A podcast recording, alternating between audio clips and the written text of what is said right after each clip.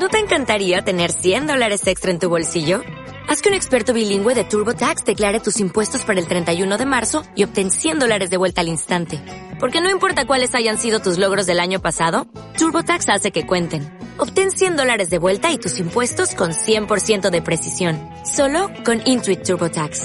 Debes declarar para el 31 de marzo. Crédito solo aplicable al costo de la presentación federal con TurboTax Full Service. Oferta sujeta a cambios o cancelación en cualquier momento. El móvil se ha convertido en nuestra más constante compañía. Llevamos allí nuestras fotos, accedemos a nuestro correo personal, a nuestras cuentas de banco, tenemos conversaciones con, con, personas, con nuestros contactos.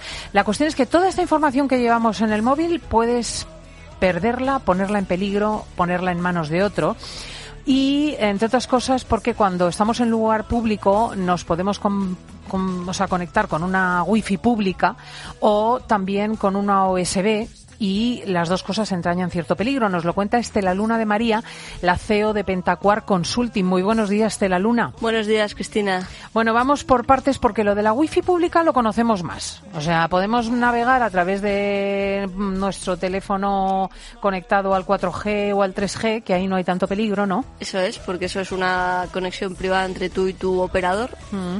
O podemos hacerlo con la wifi que nos proporciona pues la institución en la que estemos y ahí peligro? Bueno, mmm, se supone que cuando estás en una corporación o aquí en COPE o, en o, en una empresa o en un ministerio son wifi seguras porque está todo muy, muy analizado. O sea, esas wifi en principio son bastante seguras. Eh, como la wifi de tu casa, es un dispositivo que controlas tú, pues se supone que es nadie hackea tus contraseñas. Hombre, por supuesto, las contraseñas hay que cambiarlas periódicamente, siempre lo decimos, las contraseñas son como la ropa, hay que cambiarse de ropa, hay que cambiar las contraseñas. Pero, pero eso en teoría son seguras. Lo que no es tan seguro son las wifi públicas eh, no supervisadas. Por ejemplo, vas a un bar o vas al Starbucks. Oye, me voy a tomar un café. Me voy a conectar a la wifi del Starbucks. Bueno, es que esa wifi estás tú conectado y el señor de al lado que se está tomando un café. Estaciones y... de tren, aeropuertos, te ofrecen a lo mejor una conexión sin contraseña, que solo nos pide un inicio de sesión en una web, pero a, al final puedes tener ahí un virus. Claro, porque puede estar entrando igual que entras tú, entra el de al lado y, y puede entrar a tu dispositivo, robarte información, tus contactos. Eh, o sea tus que mails. esas wifis nunca deberíamos practicarlas. No, en principio no, si no, no hay necesidad. Y lo otro es el, el USB. De repente estás en una instalación pública, conectas eh, tu dispositivo para, bueno, para cargarlo. Cargar la batería. Y resulta que por ahí también pueden salir datos. Claro, ahora esto está, esto está muy de moda. Ahora en Nueva York hay postes USB por todas partes y ahora también está llegando a Madrid y a Europa de todas partes. Entonces vas en el metro y hay un poste con un puerto USB al cual puedes enchufar el teléfono. Y entonces creemos que estamos cargando batería, o sea... Eh... Que los datos no los toca nadie y la información no la toca nadie y no. No, claro, porque aparte de la electricidad, que es lo que cargamos con la batería, también hay transmisión de datos a través del cable USB.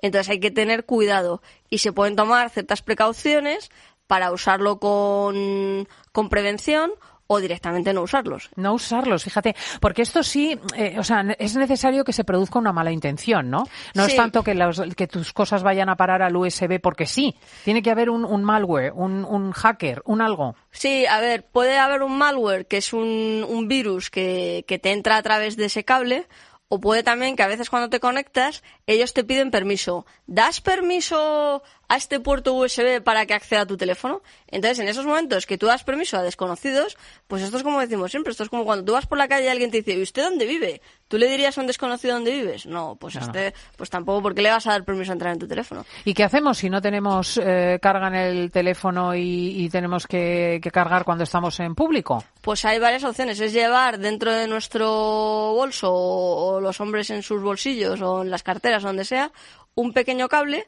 para poner entre el dispositivo y nuestro teléfono, de tal manera que nos proteja. Y Como una especie de filtro. De filtro, eso es un cable USB que utilizamos nosotros entre medias, mm. utilizamos nuestro cable.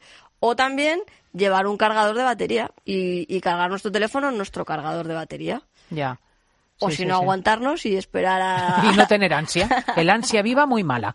Bueno, pues ya sabéis, redes públicas, USB y Wi-Fi, eh, bueno, prácticamente prohibidas. Son un peligro. ¿eh? Ojito. Solamente en caso de urgencias. Estela Luna de María es nuestra eh, decodificadora de imposibles, la CEO de Pentacuar Consulting. Muchísimas gracias. Gracias, Cristina, un placer.